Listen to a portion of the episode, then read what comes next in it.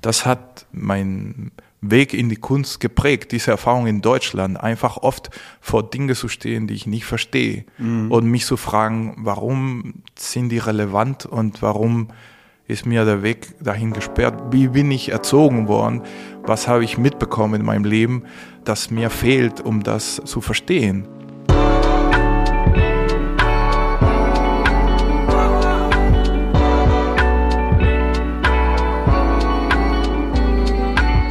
Was mit Kunst? Ein Podcast von und mit Johann König.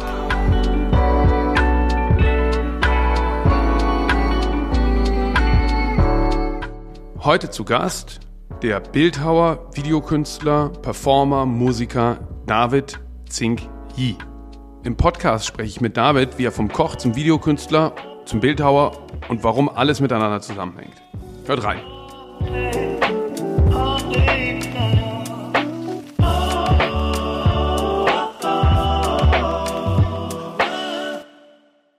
David Zink Yi, also Zink würde ich mal als Deutsch identifizieren und Yi eindeutig Chinesisch. Erzähl mal was zu deinem Nachnamen und ich glaube, es hat auch einen spanischen Hintergrund, weil da werden die Namen immer ergänzt, oder? Ja, ich meine, du kennst ja meinen Namen, deswegen kommst du auf das Zink schnell, weil viele Leute hören so Xin Yi und denken so, ah ja, noch so ein Chinese oder ein Asiate. Aber ja, in der Tat, äh, Zink ist Deutsch und Yi ist äh, Chinesisch, habe ich äh, später gelernt, als ich endlich mal in Guangzhou war, in Kanton und habe das Dorf, wo mein Großvater geboren wurde, gelernt, dass es eigentlich Yü ist und nicht Yi. Mhm. Ähm, das wurde damals, als er nach Peru gekommen ist, als ein kleiner Junge, wurden die Namen einfach vereinfacht und Yü wurde einfach Yi, weil die nicht Yü schreiben konnten. Und ja, ähm, äh, aus spanischer Tradition, weil wir in Peru eine spanische Kolonie waren, äh, benutzen wir immer den ersten Nachnamen väterlicherseits zuerst das Zink, weil mein Vater Zink Corvetto ist, also halb Deutscher, halb Italiener. Und meine Mutter Yi Yassila. Das Yassila ist nicht ganz klar, wo es herkommt. Ich glaube Waskenland. Aber ähm, meine Großmutter war halb ja, Indianerin, Peruanerin aus den Anden und äh, Spanierin. Und diese vier ja, ethnische Strömungen quasi haben mich geprägt und die ersten Nachnamen äh, bestimmen dann meinen Nachnamen. So sind meine Kinder dann auch Zink Campis zum Beispiel. Mhm, das I fällt dann weg. Genau. Und dann geht's genau. weiter? Äh, dann geht's weiter. In den Fall von meinen Töchtern, wenn die, wenn die einen, einen spanischen, äh, mit, also mit dieser Tradition jemanden heiraten würden, würden die, keine Ahnung, äh, angenommen, angenommen, die heiraten mit einem Sohn von dir, halt König Zink heißen. Mhm. Also, Interessant ist ja bei den Isländern, die nehmen den, da wird der Vorname zum Nachnamen. Ah ja, ja, ja genau, ja. die nehmen die Endung.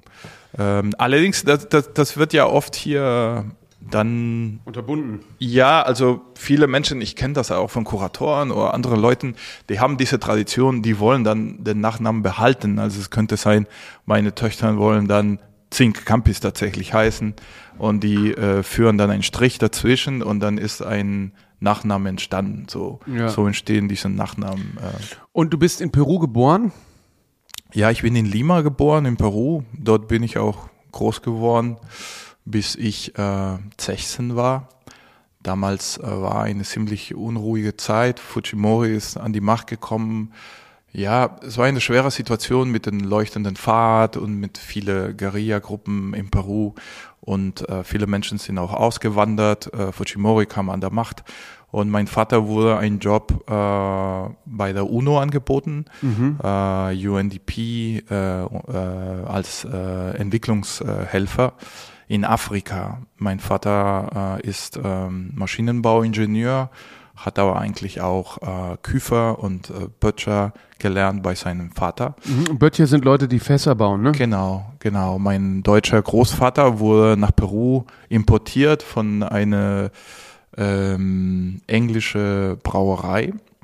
weil dieses Know-how in Peru und in Kolumbien damals gar nicht äh, vorhanden war. Und der wurde aus Deutschland quasi gebracht, um sich um die ganzen Fä- Fässer für die äh, Brauerei zu kümmern, zu machen, zu bauen, zu reparieren. Und diese Fässer wurden später äh, in die Chemieindustrie äh, benutzt, auch weil das Material des Holzes natürlich äh, ziemlich ähm, günstig für diese ganzen äh, chemischen äh, Materialien ist. Durch die Neutralität und die Weichheit, auch später äh, Schießpulver auch, der natürlich nicht mit Metall in Berührung kommen kann. Ähm, und so landete sein Know-how äh, in der Gerbereiindustrie. Und mein Vater wurde nach Afrika äh, quasi geholt, um sich um einen größeren äh, kontinentalen Projekt quasi über die Entwicklung der Gerbereiindustrie in Afrika. Und so haben meine Eltern dann in Nairobi äh, fünf Jahre gelebt. Mit dir.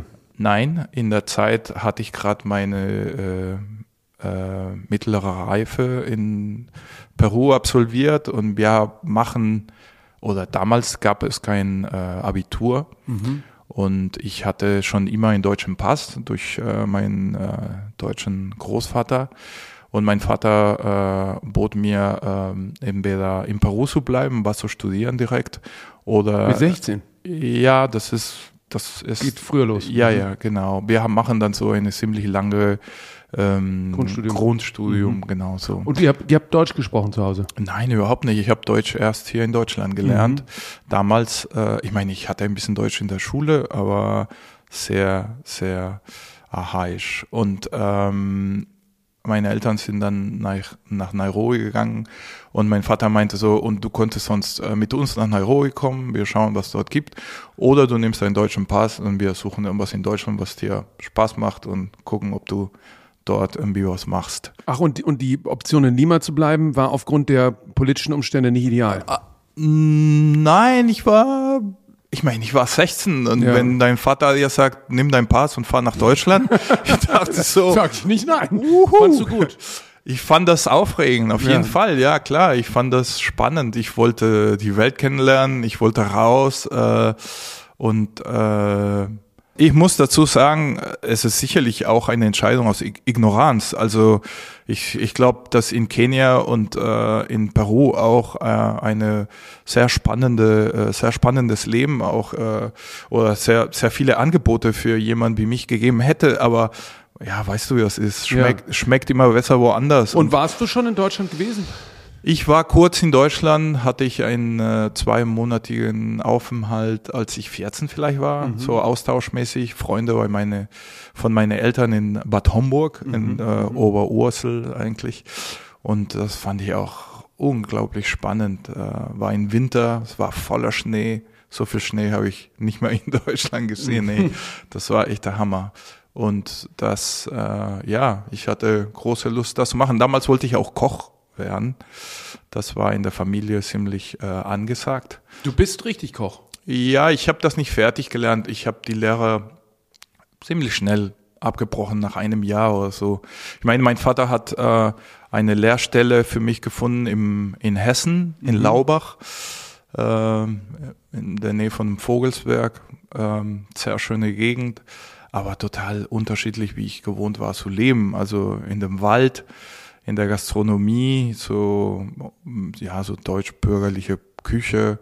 Es war sicherlich nicht schlecht, aber auch ziemlich anstrengend. Ich konnte kein Deutsch, war plötzlich in, in diese, in diesem Betrieb in dem Wald und äh, habe kaum Menschen gesehen, außer wenn ich gearbeitet habe. Und äh, Also du bist mit 16 dann nach Deutschland und hast eine Lehrstelle angetreten als Koch. genau, Ja. genau, genau. Und äh, hätte ich hätten meine Eltern, wären die auf die Idee, mich nach China oder nach Italien zu schicken, wäre ich wahrscheinlich Koch geworden, weil Ja. ich das wirklich geliebt habe. Aber ja, irgendwie, also behaupte ich jetzt. Ja, war dir ein bisschen zu streng.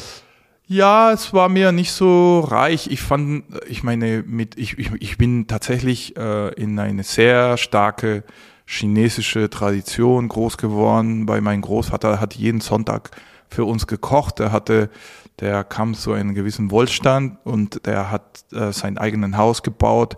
In dem Haus, in dem Garten hat er seine eigene Küche gebaut, mhm. wo er tatsächlich jedes Wochenende für die ganze Familie gekocht hat.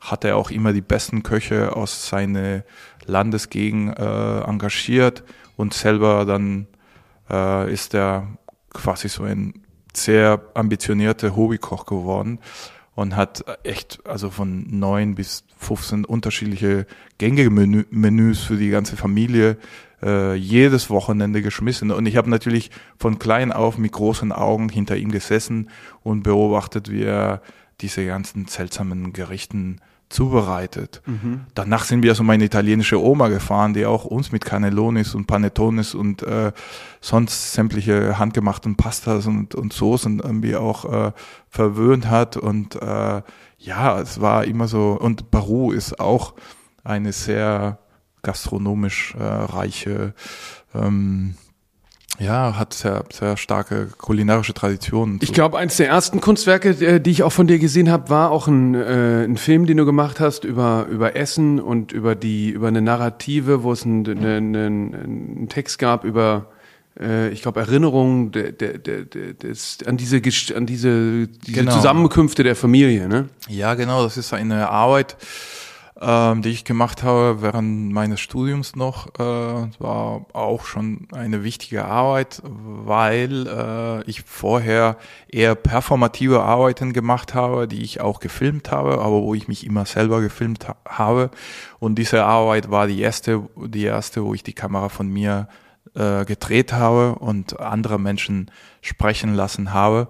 Und ich habe so eine Art Kochbuch gebaut wo drei unterschiedliche äh, Porträts entstehen über drei unterschiedliche Personen, die in unterschiedlicher Art und Weise über ihre kulinarischen äh, ja, Landschaften, Identitäten, Identitäten ne? ja, ist ein schweres Wort, aber ja, genau. Und es geht ein bisschen um die Dekonstruktion davon, was bin ich, äh, wie entsteht mein Selbstverständnis für bestimmte kulturelle Kontexte und äh, und den, das, die Arbeit habe ich meinem Großvater äh, gewidmet. Das, der, der Titel heißt ja auch Dedicated to Yi Wu.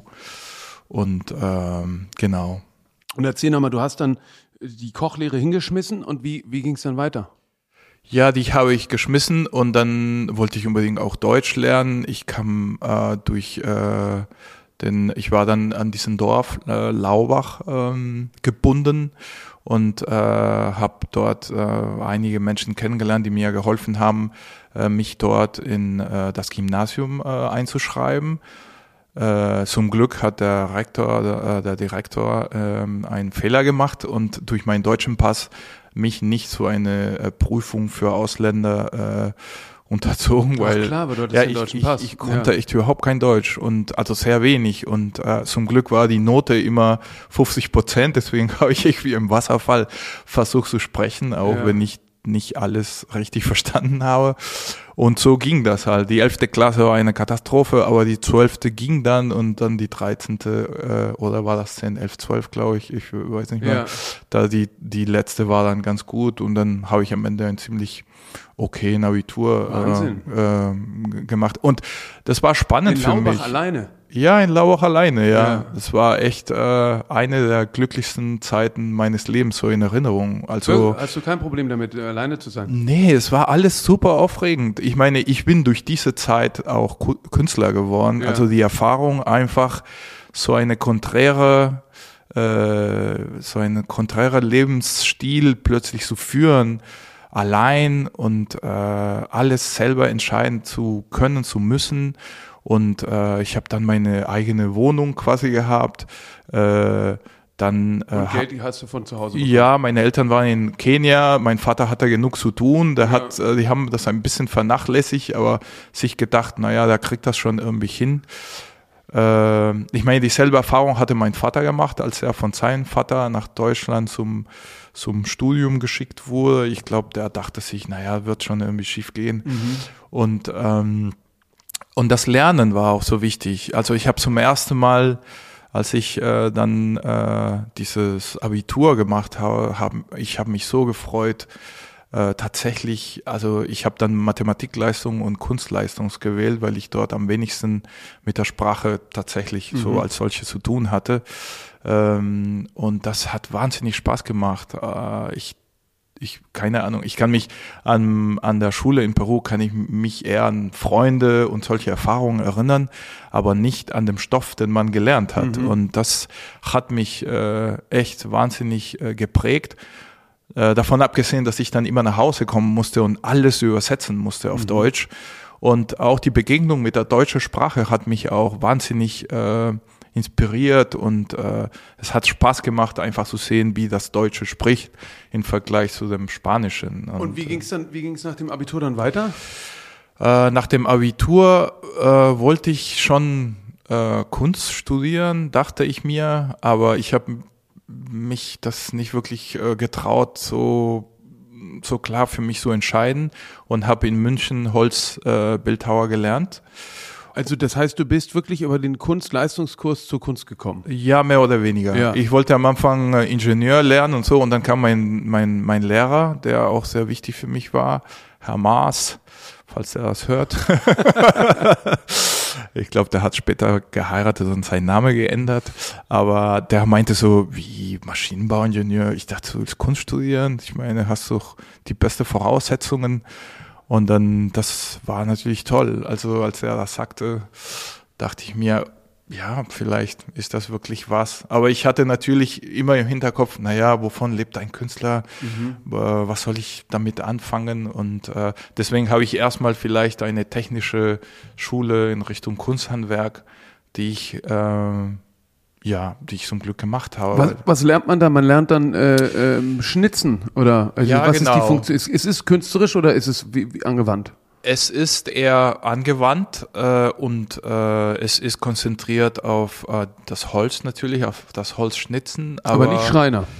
Schreiner lernt man auch mhm. äh, und man lernt alle möglichen klassischen bildhauerischen Techniken. Also ich habe äh, das ähm, Abgießen und Silikon-Negativformen, äh, positiv-negativ äh, Gipsformen, auch äh, Steinmetz haben wir gemacht und also ich habe eine recht äh, recht gute und solide Bildhauer Bildhauerlehrer. Und damals dann, als ich entschied, äh, mich äh, für das Kunststudium äh, zu bewerben, ich glaube, das ist jetzt nicht mal so, aber damals musste man tatsächlich entweder eine handwerkliche Lehre äh, gemacht haben oder zweijähriges Praktikum bei einem Handwerker gemacht haben, um sich für die Bildhauerei bewerben zu können. Mhm.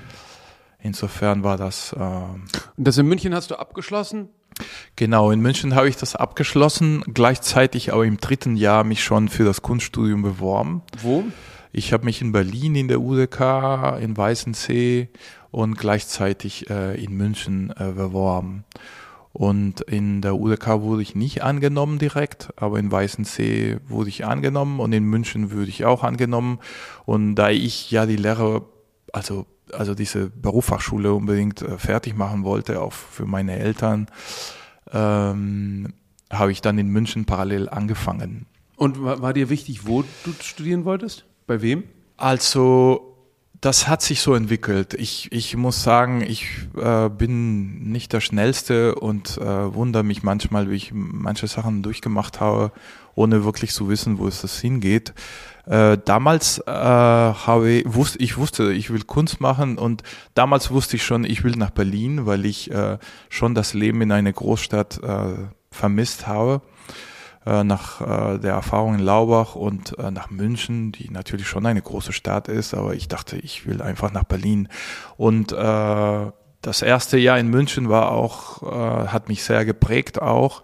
Ich habe äh, damals bei Michael Amelia und Pia Stadtbäumer äh, angefangen zu studieren, mhm. aber Christine Iglesias war dort.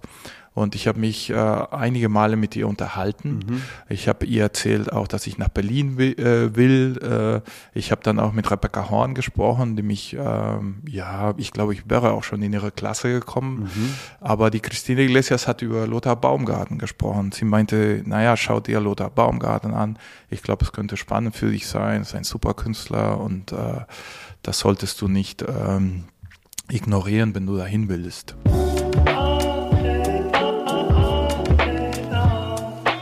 Lothar Baumgarten wurde 1944 im brandenburgischen Rheinsberg geboren und verstarb 2018 in Berlin.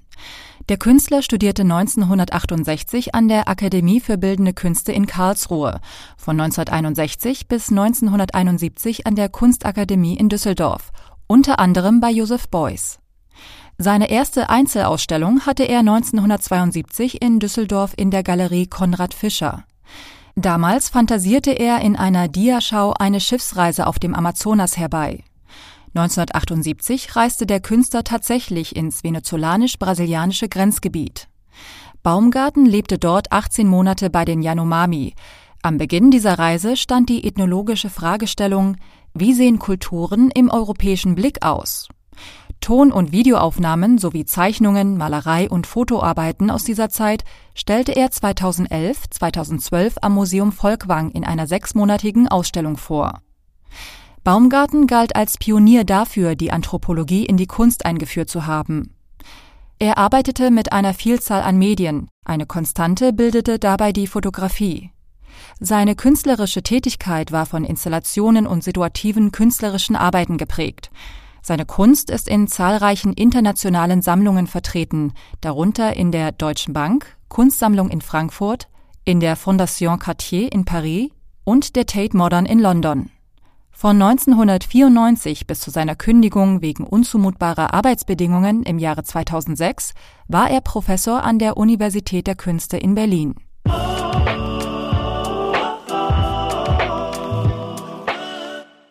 Und damals ähm, bin ich in, äh, in die Bibliothek gegangen äh, in München und habe mir alle Bücher von Lothar Baumgarten geholt, die es gibt oder die es gab damals oder die ich hatten. Der Lothar hatte ja bis dahin keine ja keine Kataloge gemacht, er mhm. hatte ja Bücher, Künstlerbücher. Genau, ausschließlich Künstlerbücher. Und ich saß da an diesem Tisch vor, weiß ich nicht, sechs, sieben, acht Bücher und ich habe nichts verstanden. Also ich dachte wirklich so, ich dachte so, was soll denn daran Kunst sein? Was, was ist denn das alles? Was, warum ist der Typ so wichtig? Ich meine, er hatte ja auch nicht vor kurzem seine Einzelausstellung in Guggenheim ja. äh, gehabt und ich meine, da ist ja, ja, Dokumenta mehrmals sowieso Portikus. und hm. genau, Portikus und auch die, die, die Venedig Biennale lag schon etwas her, aber der war auch ziemlich jung, auch Goldene Löwe bekommen und so.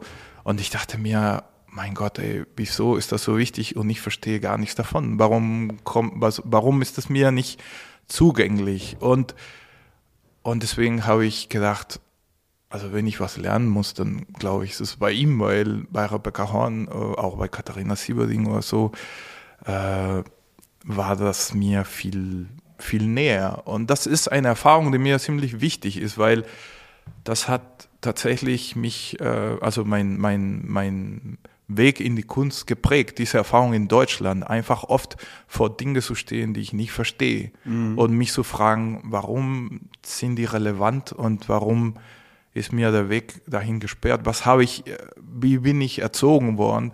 Was habe ich mitbekommen in meinem Leben? Das, äh, das mir fehlt, um das äh, zu verstehen. Und ich glaube, das ist eine Schlüsselerfahrung auch, um Künstler zu sein. Mhm. Also einfach ein Bild nicht zu verstehen, äh, trotzdem sich das ein, eineignen zu wollen oder äh, Teil davon sein zu wollen, um später auch das in eine andere Form wieder zu geben. Und ich bin dann nach Berlin gegangen und habe den Lothar getroffen war eine sehr, sehr witzige Erfahrung auch. Der hat unterrichtet an der, an der UDK damals noch, hieß es, glaube ich, ne? Genau. Oder HDK. Genau. Und, und du bist hingefahren, hast dich vorgestellt und hast gesagt, ich würde gern zu dir äh, zum Studium kommen. Genau, ich habe einen Termin gemacht bei ihm und wir haben uns getroffen. Ich habe ihm hauptsächlich meine ersten Videos gezeigt, die Salsa und was habe ich noch ihm gezeigt? Ah, ich hatte so ein Video gehabt, wo ich mit mir selbst spreche ähm, ja, die ersten Videoarbeiten. Ah ja, wo die Hände miteinander sprechen, ne? Ähm, nee, ich, ich habe mich doppelt gefilmt äh, an dem Kopf, also von der Seite und mit mir ein Dialog, Monolog quasi geführt ja. auf Deutsch und auf Spanisch und ähm, ja, so. Und diese Videos hast du aber im Studium in München angefangen? Genau, die hatte ich in München im Studium angefangen, äh, war ein Teil von meiner ja, Zwischenprüfung oder so. Und dann damit und mit meiner Mappe, die ja jetzt nicht so hervorragend war, äh, bin ich zum Lothar gegangen und äh, habe mich mit ihm dann getroffen und darüber gesprochen. Objekte hast du damals nicht gemacht, ne? Nee. Also angewandt, gelernt, aber nicht äh, künstlerisch äh, realisiert. Genau, ich fing an eigentlich, äh, ich äh, habe angefangen schon so eher installative Arbeiten mit Wachs und mit Spiegeln und, und sowas äh, habe ich mich versucht, aber irgendwann mal meinte die Pia Stadtbäumer so, wo führt denn das hin? Mach doch lieber ein Video, wie du kochst oder keine, also eigentlich hat sie mich dazu bewegt, mhm. äh, angefangen äh, ähm, mit dem Video zu arbeiten. Das war echt ein, ähm, schon wichtig, dass die mir diesen Impuls gegeben hat. Die Bildhauerin Pia Stadtbäumer, die 1959 in Münster geboren wurde, lebt und arbeitet in Düsseldorf. Dort studierte sie zwischen 1981 und 88 an der Kunstakademie und war Meisterschülerin bei Alfonso Hüppi. 1988 erhielt sie ein Arbeitsstipendium der Cité Internationale des Arts in Paris. Seit 1999 ist sie Professorin an der Hochschule für Bildende Künste Hamburg. Ihre figurativen Plastiken und Rauminstallationen sind meist naturalistisch und oft humorvoll und überraschend gestaltet. Schon früh beginnt sie, anfänglich sehr subtil, unwirkliche Situationen zu schaffen, indem sie beispielsweise Figuren an der Wand oder der Decke platziert und damit die Gesetze der Schwerkraft scheinbar außer Kraft setzt. Erwartungen und gewohnte Wahrnehmungsmuster werden so gestört. Später werden die Irritationen noch deutlicher, indem sie auch bei den menschlichen Darstellungen selbst von einer naturalistischen Darstellung abweicht. Es entstehen etwa Hermaphroditen, merkwürdig erwachsen aussehende Kinder oder fragmenthafte Körperdarstellungen, deren Proportionen verzerrt sind. Von Beginn an experimentiert sie mit unterschiedlichsten Materialien wie Gips, Blei, Papier, Filz, Watte bis hin zu Wachs und untersucht das Verhältnis von Figur zum Raum. Ihre Werke waren in Ausstellungen im In- und Ausland zu sehen, unter anderem in Paris, New York, Sydney, Turin, London und Athen.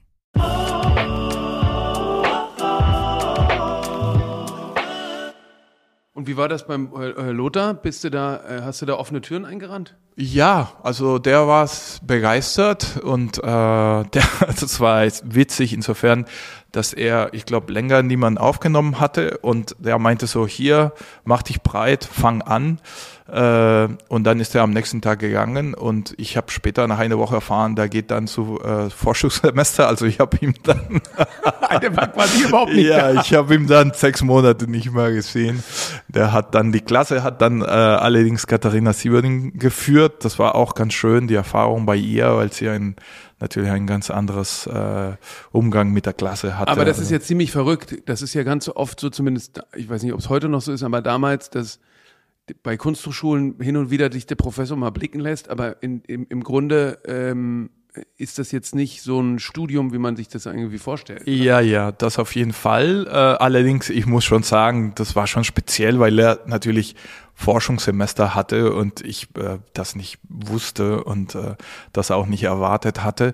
Später kam er dann und er war schon regelmäßig da. Ich muss selber auch zugestehen, jetzt, wenn ich auch als Professor oder als äh, äh, jetzt für manche Institutionen wie in der Ateliers auch war und dann dann bist du eingeladen dort äh, Korrekturen oder Meetings zu machen, wie man das äh, auch nennen will und äh, klar, dann stehst du vor einem vor eine Person und unterhältst dich mit denen und äh, dann brauchst du diese Person auch ein halbes Jahr manchmal nicht mehr zu ja, sehen. ja, ja. Ich meine, ich habe mit Lothar Baumgarten, glaube ich, dreimal über meine Arbeit gesprochen in fünf Jahren. Mhm. Spannend war eher zu sehen, wie er mit anderen Menschen über seine Arbeit spricht. Und auch Studierende untereinander, oder? und auch Studierende untereinander und auch die Klassen in den unterschiedlichen natürlich Formen. Auch Rebecca Horn, Katharina Sieberding, Lothar, die hatten alle ganz unterschiedliche Formen der Klassenführung Mhm. und ja. Und natürlich die Infrastruktur, oder? Die, die, die, Die Schulen, ja, manche, manche, auch die Werkstätten, die du da benutzt ja, hast. ja, und so. klar, klar, klar. Du hattest die La Cumbia gerade erwähnt. Das ist ein Video, in dem spanische ähm, äh, Musik läuft, die man sofort als solche auch identifiziert, würde ich mal sagen. Äh, Es gibt bestimmt einen speziellen Begriff dafür. Und du hast dich selber grün angemalt und läufst mit deinen ähm, Zeige- und äh, Mittelfinger ähm, wie, so einen, wie so eine Figur über deinen grünen angemalten Körper und die Finger tanzen zu dieser Musik. Ähm, wenn das jetzt halbwegs irgendwie Sinn macht. Und es ist ein wahnsinnig eindrucksvolles Video, was einen so ein bisschen hypnotisiert. Wie äh, bist du dazu gekommen? Also wie, wie hat der, äh, auch das andere erwähnte Video La Salsa, da sieht man deinen Unterkörper, äh, die Hosen, wie sie La Salsa tanzen. Wie, wie sind sozusagen, wie kam dein eigener Körper in deine Videos? Ja, also wie ich vorhin ein bisschen erzählt habe, war diese Erfahrung ähm, oder die Suche, äh, wo bin ich, wer bin ich, wie bin ich dazu gekommen, das zu sein, wer, wer ich bin und was prägt mich ein, warum entscheide ich irgendetwas und nicht was anderes. Ähm, und ähm, ich habe mich oft gefragt, was passiert, wenn ich tanze, warum kann mein Körper äh, Befehle geben oder bekommen die her, äh, bewegen sich meine Beine alleine oder bin ich in mein Gehirn, der das, äh, der das entscheidet.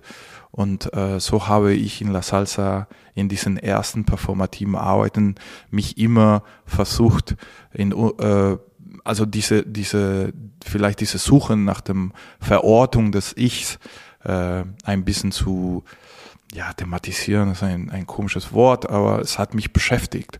Und äh, in La Cumbia war auch so. Ich habe La Cumbia ist eine Musik äh, aus Kolumbien, ähm, ist eine sehr ähm, suggestive und und ja so packende äh, Rhythmus, afro-karibisch. Und ähm, dieses spe spezielle Stück hat mich immer wieder begleitet. Ich habe es immer wieder gehört und habe immer mit meinen Finger an meinen Körper äh, getrommelt und den Rhythmus verfolgt.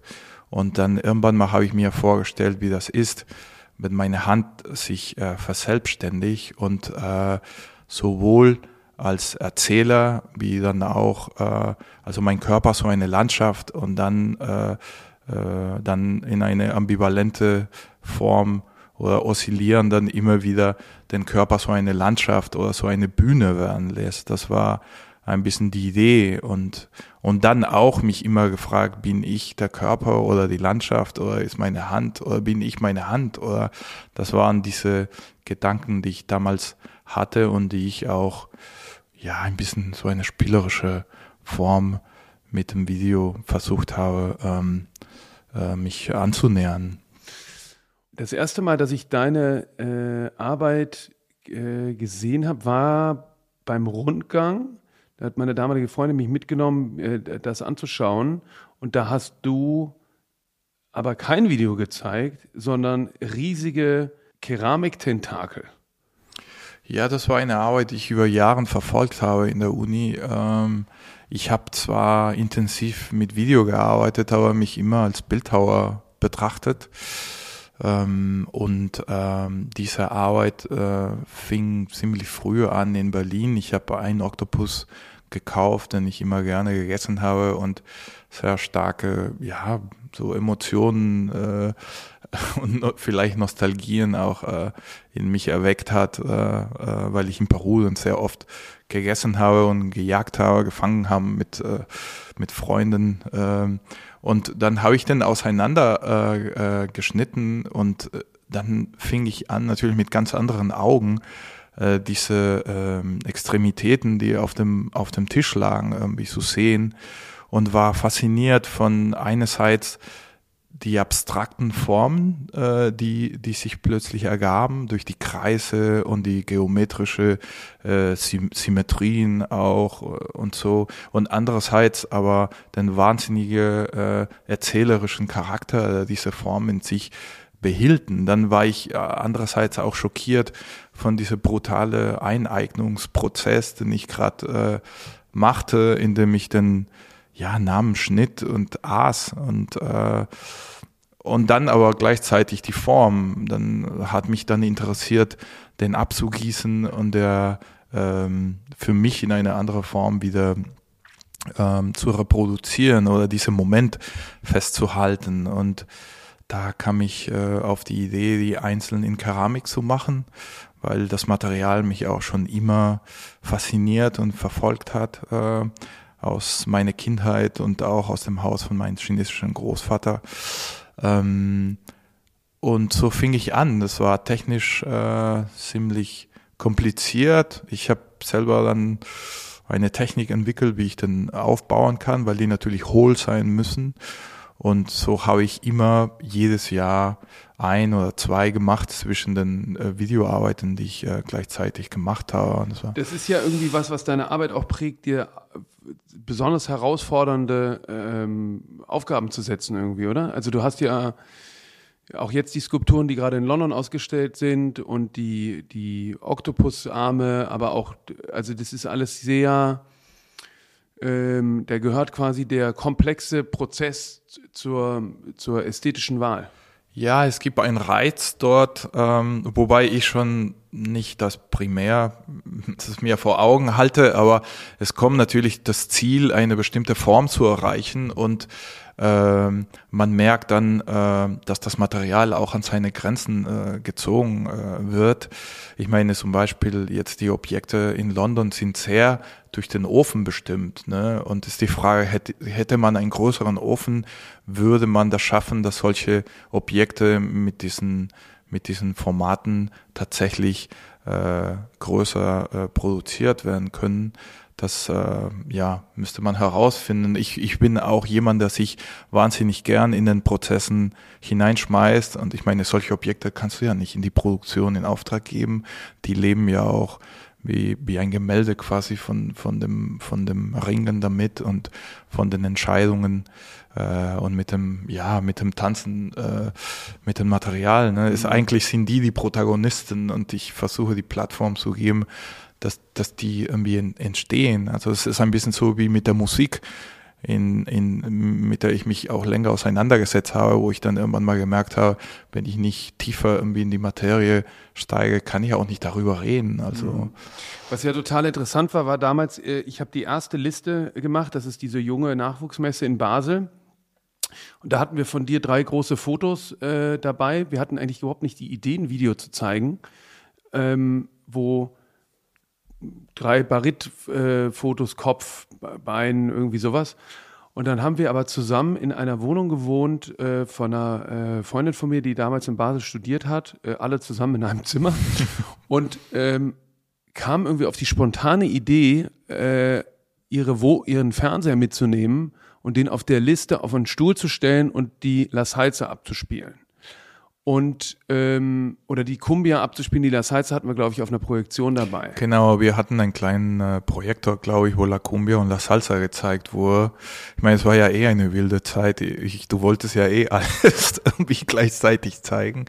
Und äh, wir haben dann noch das Fernsehen mitgenommen, Nahum und deine Hände auch noch gezeigt. Genau. Und dadurch äh, konntest du natürlich, äh, könntet ihr natürlich irgendwie schnell und spontan unterschiedliche Arbeiten äh, zeigen und äh, dann Leute, die Interesse hatten, dann schnell zwischen den Projektionen, den Fotos und die, die Arbeiten auf dem Monitor äh, hin und her. Ähm. Ja, das war insofern, glaube ich, ein, ein, ein, irgendwie ein, Glücksgriff, weil dann kam der Direktor vom äh, Museum of Contemporary Art in Los Angeles vorbei und äh, fand das gut, weil er natürlich vielleicht auch eine andere äh, Lesart hat äh, aufgrund der ähm, äh, südamerikanischen Präsenz irgendwie in Los Angeles und hat diese Arbeiten gekauft für damals, also weiß ich nicht, paar tausend Euro. Und ähm, ich war so aus dem Häuschen, weil das immer mein sozusagen größtes Ziel war, an Museen zu verkaufen und habe das dann eben allen möglichen Leuten erzählt. Und dann kamen Ivan äh, Wirth und Manuela Hauser vorbei, äh, mit denen du ja auch seitdem jetzt 20 Jahre, so also weiß ich nicht, mit denen 19, mit uns 20 Jahre zusammenarbeitest. Und dann hat sich ja total, ähm, so wie das ja oft im Kunstbetrieb ist, es gibt sozusagen eine Bestätigung durch die Galerie, eine zweite durch ein Museum, eine dritte durch eine wichtige Sammlung. Das war an erster Stelle die Sammlung Hausern wird und dann die Galerie. Äh, da vorher hatte schon Harald Falkenberg äh, über den Lothar, glaube ich, kam das, ne? War es gekauft? Oder wie kam das mit Lothar nee, Falkenberg? Das, mit das, Harald Falkenberg? Ja, das war zufällig durch einen Assistent von äh, von Christiane Möbus, der Markus Wirtmann.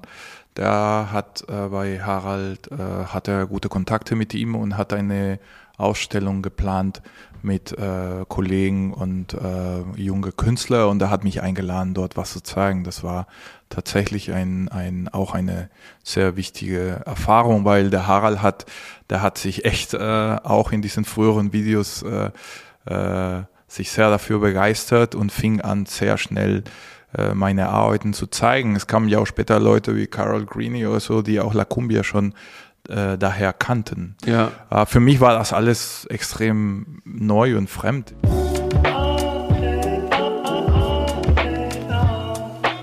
Der 1943 geborene Hamburger Jurist und Unternehmer Harald Falkenberg hat eine der bedeutendsten Privatsammlungen zeitgenössischer Kunst aufgebaut. Sie umfasst 1900 Arbeiten internationaler Avantgarde-KünstlerInnen, darunter Werkgruppen der Wiener Aktionisten und Martin Kippenberger, aber auch große Installationen von Jonathan Mese und Thomas Hirschhorn. Seit 2001 wird die Sammlung im Ausstellungshaus auf dem Harburger Phoenix-Gelände im Rahmen von Wechselausstellungen öffentlich gezeigt. Von der internationalen Fachzeitschrift Art News wird Harald Falkenbergs Sammlung zu den 200 besten der Welt gezählt. Seit 2011 gehört sie zu den Deichtorhallen Hamburg. Carol Greene ist eine amerikanische Kunsthändlerin aus Massachusetts. Nach ihrem Bachelor in Harvard zog sie nach New York City, wo sie in der John Good Gallery in Soho zu arbeiten begann. 1995 eröffnete sie ihre eigene Galerie mit dem Namen Greenie Naftali im New Yorker Stadtteil Chelsea.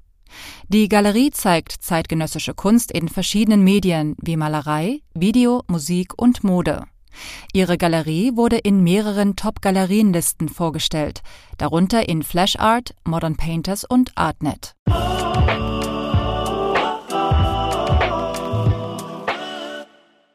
Aber was eben interessant ist, es gab diesen, diese Riesenaufmerksamkeit, du wurdest zur Manifeste eingeladen, ja, überall war sozusagen, wir hatten dann wieder eine Ausstellung, äh, die erste Aus Einzelausstellung kurz äh, danach ohnehin geplant gehabt, mit einer äh, drei Videoprojektion, äh, die du in Kuba gemacht hattest, die hat dann sofort die äh, wichtigste Medienkunstsammlung damals, die Ingwild Götz, ähm, gekauft. Und ähm, dann haben wir die zweite Ausstellung gemacht mit diesen gerade beschriebenen Oktopus-Tentakeln. Genau. Und die Leute waren äh, mehr als irritiert und haben nicht verstanden, wie ein Videokünstler, ja, der auch quasi, äh, wo, wo irgendwie klar ist, worum es geht, um Identität, um Kultur, um Herkunft, äh, auch um, um Tanz, um, um Salsa, um Musik. Wieso macht er jetzt Keramiktentakel? Wie ist es für dich in der künstlerischen Praxis, äh, ist das alles eins? Ja, also ich, man muss vielleicht sagen, das habe ich vorhin schon gesagt, ich bin echt nicht das Schnellste. Ähm, du hast damals tatsächlich äh, das gut beschrieben, das ging ja so los und äh, ich habe äh, zwar nicht so bewusst, aber äh, im Hintergrund hielt ich schon im Kopf, äh, ich meine, du hast erfolgreich alles auch verkauft und das waren die letzten sechs Jahre meines Lebens und äh, das war ziemlich geballt. Dann kam die Keramik als nächstes und äh, für mich gab es da kein, kein, kein Bruch. Aber klar, also dadurch, dass zuerst nur die Videos so stark gezeigt wurden, rezipiert wurden, äh, ich kann mich erinnern auch, dass eine, eine äh, Journalistin oder jemand einen Artikel darüber schreiben wollte und dann hat sie das abgesagt. Die hat mir andere Gründe gegeben, aber ich glaube. Klar, viele konnten überhaupt nichts damit ja, anfangen. Die, genau, so. Aber ich finde eben interessant, ich weiß nicht, das ist jetzt ja 20 Jahre her, ne? ob, also weil aus der künstlerischen Praxis heraus spielt es doch alles gar keine Rolle, sondern man, man hat irgendwas, was man zum Ausdruck bringen will und dann findet man die Form dafür, ob das eine Palme aus Aluminium ist äh, und, und Edelstahl, ein, ein Keramiktentakel äh, oder ein Video. Ja, das Medium hat mich auch nie wirklich interessiert. Ich habe auch nicht, äh, glaube ich, so medienrelevante ähm, Werke oder mich im Sinne von, oh, das muss bildhauerisch äh, speziell sein oder äh, in der Video, äh, ja, oder filmisch oder so. Ich hatte schon immer ein Projekt oder eine Idee, die ich verfolgt habe und die, die hat dann das Medium äh, bestimmt. Und äh, natürlich will man danach das Medium auch gerecht werden, aber das war jetzt keine, keine ähm, primäre Sache, die, die für die Arbeit äh, relevant war. Und, und, und ja, also ich bin auch schnell gelangweilt. Also ich mache eine, eine Arbeit und äh, dann bin ich schon am, an andere Sachen denken. Aber zum Beispiel das mit der Keramik hat ewig gedauert, bis ich endlich mal so ein Studio aufstellen konnte und auch mir auch getraut habe, das selber zu machen und das zu produzieren und äh, selber auch den Ofen zu betätigen und so. Und erst jetzt nach drei Jahren, also letztes Jahr hatte ich auch die erste Ausstellung äh, in Zürich bei Hauser und jetzt die zweite bei dir in London. Äh, die mit puren Keramik. Genau, ja. mit mhm. reine abstrakte keramische äh, Objekte, Steingutobjekte, die alle aus meinem Studio äh, herausgekommen sind und ähm, ja, und das ist, wenn man zurückblickt, sind das vier Jahre. Ich hätte vielleicht gleich nach dem Studium äh, mir äh, vorstellen können, ey, äh, ich will mit Keramik arbeiten, wie mache ich das am besten? Aber zuerst hatte ich andere Sachen, äh, hatte ich. Nee, was ich eher meine, ist, es gibt ja, wenn man sich das jetzt auch, wenn man dir zuhört und wenn man äh, über das Kochen und äh, diese ganze, ähm, ich weiß nicht, der, der Oktopus hat, glaube ich, auch noch eine mythologische Bedeutung in Peru, oder? Hm, nee, Gibt es nicht diese Legende des, der, der Schiffe, die äh, in den Abgrund gezogen wurden? Ja gut, das ist eine universelle äh, Spekulation, natürlich, äh, Jules Verne und, und, und solche Sachen. Aber das war für mich jetzt weniger also es war auch eine Form des Fremden, so ein taxonomisch gesehen, ein uns so entgegengesetztes Tier. Es ist ja mhm. nicht umsonst, dass der in der Neurowissenschaft, äh, äh, in der Philosophie und in der Biologie, der wird ja endlos äh, ähm, äh, untersucht, weil mhm. er äh, ultra äh, die Synapsen sind irgendwie so genau, der hat mehrere äh, Merkmale, die wahnsinnig spannend sind. Isst du noch Oktopus? Als schweres Herzens, aber ich kann nicht anders. ist einfach zu lecker. Es gibt ja viele Leute, die essen keinen Oktopus. Ich weiß, ja, ich, ich wurde weiß. schon mal ausgeschimpft. Ja, ja, ich ja. habe also zum Beispiel mit dem Ralph Rue auch darüber gesprochen, weil er auch äh, einen Artikel mir gezeigt hat, einen Film, glaube ich, wo der Oktopus Sachen sammelt und ordnet. Und er meinte so, der ist eigentlich ein Kurator, ich kann den nicht essen. Fand ich ein Kollege. Super. Genau, ist ein, ein Kollege, ja, genau aber eben, wenn man eben das, das auch mit diesem Kochfilm und so, wenn man das sozusagen einordnet, ähm, ich frage mich, hat sich das jetzt mittlerweile verändert? Also nicht nur jetzt im Blick auf deine, jetzt hast du ja so viele Biennalen, Museumsausstellungen gehabt, viele große Galerienausstellungen. Ähm, da haben die Leute jetzt, glaube ich, verstanden, was du machst. Zumindest die, die irgendwie in diesem Betrieb drin sind. Aber glaubst du, es ist immer noch so, dass die Leute mit so Medienbrüchen, also die, die, die, die Kunstöffentlichkeit nicht klarkommt, dass sie sagen, wie kann denn das sein, ähm, äh, dass es da einen Wechsel gibt oder dass es sozusagen um die Sache geht und nicht um das ähm, Material? Ja, ich meine, du hast ja auch selber jetzt so eine intensive Instagram-Karriere gelegt und äh, du weißt ja, wie schnell so eine Arbeit äh, vergänglich ist und äh, wie lange kannst du dich mit der Inhalt von einer Arbeit auseinandersetzen.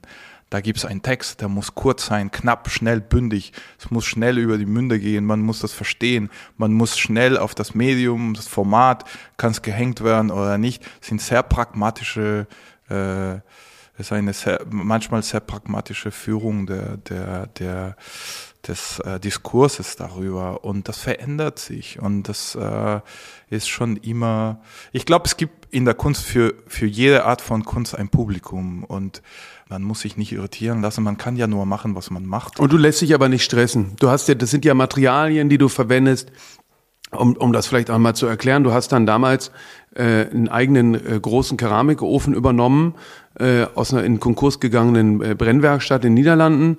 Und so ein Prozess von so einem von so einer Keramikglasur ist ja äh, auf eine gewisse Art und Weise auch eine Blackbox, ja, weil man weiß ja nicht, was rauskommt, genau, also du experimentierst ja viel mit Oberflächen, äh, mit Statik. Du hast ja da jetzt Sachen in, in London und auch in, in Zürich gezeigt, äh, die würde man ja eigentlich nicht für möglich halten, weil das ist zum Beispiel wie so eine, wie so eine Keramikspirale, die ähm, wie so ein ja, wie so ein, kann man sich vorstellen, wie ein, ein Gummi, ein Haargummi, aber so ein geringeltes oder wie früher die Telefonkabel waren, aber das geschlossen, also als äh, Endlosschleife, die eben statisch äh, steht. Und ähm, ist ja fast ein bisschen wie eine Form von Meditation, oder? Wenn du die Sachen machst. Ist auf jeden Fall eine Herausforderung, ja, weil das, die Form, man muss sich drum kümmern. Also die Formen entstehen, äh, man muss auch die Techniken entwickeln, sich vorstellen, ein bisschen so backwards. Man muss sich die fertige Arbeit vorstellen und dann musst du dir vorstellen, okay, wenn das glasiert wird, muss das in eine gewisse Form gestützt werden. Aber dann muss es vorher auch äh, im Schrötbrand äh, gestützt worden sein und danach muss man das aus den Stützen befreien können, um das glasieren zu können. Und davor muss es aber so modellieren, dass es auch schrumpfen kann, ohne die Form ähm, zu verlieren. Also es ist immer, du musst die ganze Zeit Kontrolle loslassen und die Form äh, sich selber quasi werden lassen, aber gleichzeitig äh, genügend Hilfe leisten, damit die äh, damit die das schafft. Und jede, also es ist ein bisschen wie so ein Game, Gameboy-Spiel, wo mhm. du bei jedem Label äh, plötzlich äh, verlierst und nochmal anfangen musst. Mhm. Irgendwann mal landest du auf Level 12 und dann kannst du das alles meistern. Also die Spiralen jetzt in London zum Beispiel, ich habe bestimmt zehn Stück schon voll in den Sand gesetzt, mhm. bevor eine mhm. erfolgreich aus dem Ofen rauskam. Und also es ist eine sehr prozesshafte ähm, Geschichte. Und die, und die Abbildung der Natur, also äh, du hast ja dann, äh, über den Oktopus haben wir gesprochen, kurz über die, über die Palmen. Du hast ja da ähm, Stahlgüsse und, und uh, unterschiedliche Materialien verwendet, um die Palme, die ja ein, das merkt man ja, fand ich, habe ich ja in dem Prozess erst gemerkt, als wir diese Produktion begleiten durften, äh, was die Natur für wundervoll bringt, weil wenn man überlegt, dass man so eine Palme nachbaut, äh, würde man ja glauben, das ist gar nicht so kompliziert. Ja, für mich sind das weniger klare Motive am Anfang. Also ich war damals in Los Angeles, äh, hatte ein Stipendium und bin die ganze Zeit durch die Stadt gefahren und äh, hatte natürlich äh, immer im Bild diese wahnsinnig komplexe Formen der Kronen, der Palmen äh, überall zu sehen. Egal, ob du fährst, ob du läufst äh, in einem Horizont oder nach oben äh, schaust oder die urbane Landschaft von Kalifornien, naja gut, von Los Angeles dir anschaust, äh, sind überall wie so kleine Installationen oder wie, wie so kleine Interventionen diese Palmen auf 35 Meter, 30 Meter, 40 Meter äh, zu sehen. Und die haben so eine eigenartige Form, äh, die äh, mich nicht mehr losgelassen hat. Ich fing dann an, sie genauer zu beobachten und äh, die waren ähm, einerseits äh, vielleicht wie so kleine mikroskopische äh, virenartige Konstruktionen, andererseits äh, bisher abstrakte und geometrische äh, Konstruktionen, äh, andererseits natürlich sehr erzählerisch. Hier in Los Angeles ist, ich meine, es gibt so viele Maler, die auch Palmen, äh, diese Palmen dann malen, silhouetteartig oder so, oder die thematisieren. Ich fing die dann an, äh, aus Papier zu machen, diese fächerartige äh, Blättern und kam auf die Idee, aus Papier zu machen, was ein Albtraum gewesen wäre wahrscheinlich, äh, weil die sofort kaputt gegangen wären. Ähm, und das hat sich dann ähm, sich ein bisschen so weiterentwickeln, aber ich ähm, mir ging jetzt erstmal weniger um um die Palme als solches darzustellen, sondern um dieses dieser Moment, diese äh, diese Distribution des des des Raumes durch den Eingriff von diesen Objekten äh, nochmal auf eine menschliche Ebene, äh, vielleicht äh, kleinere Ebene, miniaturartige, ähm, in einen sehr künstlichen ähm, ähm, ähm, Raum dadurch zu stellen. Und, ähm, Aber interessant ist ja, du identifizierst da was, das löst was bei dir aus und dann arbeitest du ja über Jahre an diesen Realisierungen. Ja, in, diese, in, in diesem Motiv äh, steckt das tatsächlich äh, das daran oder ähnlich wie Prozesse wie mit der Musik äh, in Kuba oder so oder ein anderes Motiv, der auch äh, für mich sehr wichtig geworden ist und ewig gedauert hat, bis ich den richtigen Ort gefunden habe, wo ich das produzieren konnte, war ähm, diese aus äh, Stein gut gebrannten Architeutis, diese riesen Kalamaris, äh, wo auch wiederum mir weniger darum ging, äh, den hyperrealistisch äh, äh, nochmal ähm, zu ähm, wiederzugeben, sondern ähm, ich, ich fand so wahnsinnig äh, inspirierend und auch ein, ein, ein unglaublichen Motiv für eine plastische Arbeit, die Tatsache, dass diese Spezie, diese riesen Kalamaris, diesen Architeutis, noch nie im Leben gesehen worden ist und der ab und zu in unterschiedlichen Regionen der Welt äh, an den Küsten tot ausgespült wird. Und ich habe noch nie eins gesehen, aber ich habe mir diese Erfahrung als wahnsinnige Erfahrung äh, vorgestellt, wie als ich ein kleines Kind an den Stränden in, in Peru manchmal Seelöwen, äh, tote Seelöwen äh, gefunden habe und ich stundenlang die mir beobachtet habe und mir vorgestellt habe, wie das wohl sein soll. Ähm, äh, unter Meer zu leben. Also äh, irgendwie hat ganz spezielle äh, Gedanken und Empfindungen in mir äh, hervorgebracht und, und natürlich das Motiv der Architeutis, der natürlich auch ein Molluskel ist, aber jetzt nicht ein Oktopus. Mhm. Äh, hat mich nicht mal losgelassen. Ich wollte die, dieser Moment äh, eigentlich skulptural festhalten. Und ist das immer noch so ein bisschen wie der Moment damals, als du äh, hier deinen Professor ba ba Baumgarten gesehen hast, irgendwie das Nicht-Verstehen physisch zu. Also das ist eine der, der Grundmotivationen äh, bei mir immer, äh, Künstler zu sein. Und wenn ich auch äh, Künstlerkollegen äh, bewundere und die, die mir am meisten äh, dann äh, ähm, gefallen, äh, ist es meistens etwas, was ich tatsächlich äh, nicht verstehe. Und ich glaube, dass entziffern, nicht entschriften, ja, dechiffrieren. Ja, ich glaube, das ist auch die Aufgabe der Kunst. Jetzt die diese ganzen äh, Postcolonial und Gender und Identität und äh, Veränderungen, äh, das ist, was die Kunst machen muss. Einfach das Fremde, das andere, äh, äh, äh, sich anzunähern, versuchen zu verstehen und äh,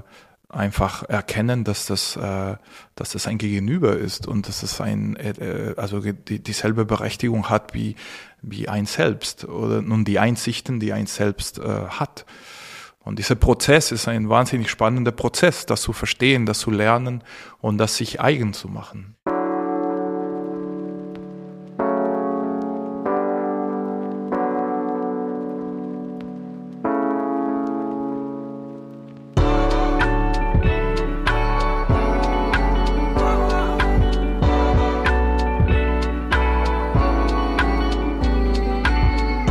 Was mit Kunst? Ein Podcast von und mit Johann König.